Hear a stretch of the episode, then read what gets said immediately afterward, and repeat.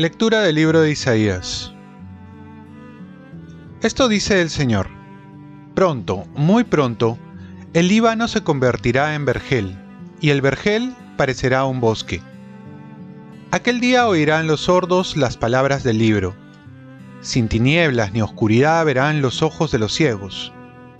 Los oprimidos volverán a alegrarse en el Señor y los pobres se llenarán de júbilo en el Santo de Israel porque habrá desaparecido el violento, no quedará rastro del cínico, y serán aniquilados los que traman para hacer el mal.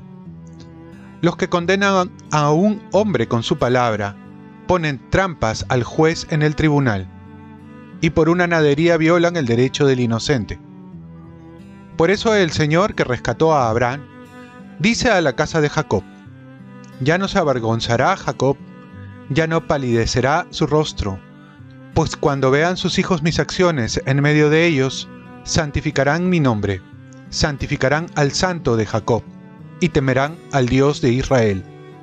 Los insensatos encontrarán la inteligencia, y los que murmuraban aprenderán la enseñanza. Palabra de Dios. Salmo responsorial. El Señor es mi luz y mi salvación el Señor es mi luz y mi salvación.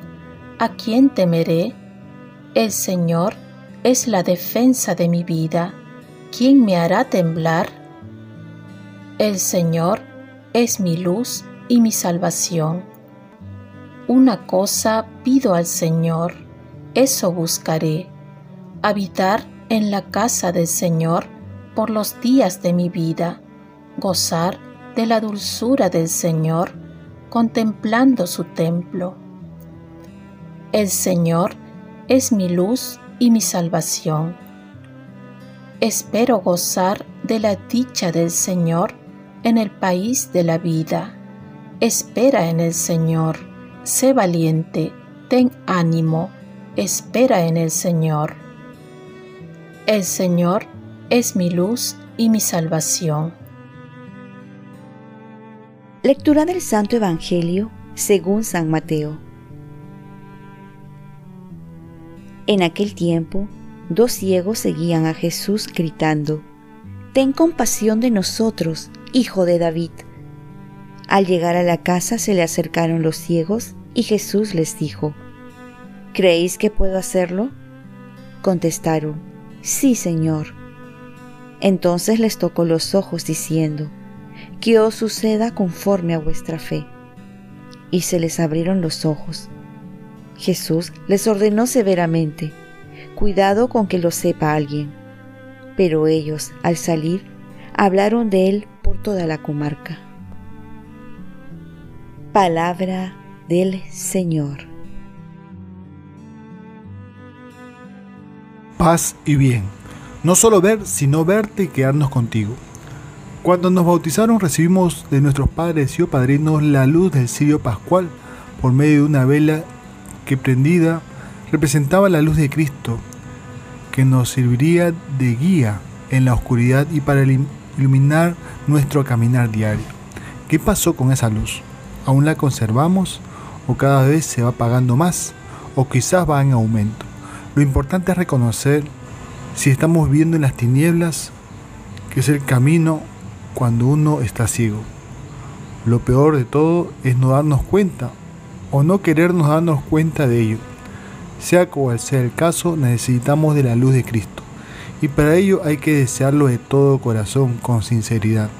Por ello la expresión de este grito, Hijo de David, ten compasión de nosotros, refleja la gran necesidad que brota del alma de contar, de ser escuchado y amado por Dios. Y no es que Dios no sabe de nuestras necesidades, sino que quiere que acudamos a Él con confianza, reconociendo que necesitamos de Él. Jesús no se deja ganar en generosidad y en bondad.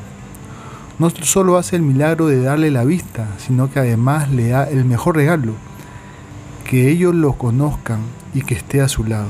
Aquí el milagro es mayor, cuando no solo ven, sino que están con el mismo Jesús y lo pueden ver, conocer con sus cinco sentidos. La misericordia de Jesús también se manifiesta en la cercanía de tocar los ojos, es decir, tocar su enfermedad para curarla. Dejar que Jesús toque nuestras dolencias, vacíos, sufrimientos, dolores, enfermedades, es abrir el corazón de par en par para que entre a nuestra vida. Jesús quiere sanarnos, siempre y cuando se lo pidamos y reconozcamos que necesitamos de Él. Oremos. Despierta tu poder, Señor, para poder ver la luz y ayúdanos no solo a ver, sino a estar contigo y verte siempre. Ofrezcamos nuestro día. Dios Padre nuestro, yo te ofrezco toda mi jornada en unión con el corazón de tu Hijo Jesucristo, que siga ofreciéndose a ti en Eucaristía para la salvación del mundo.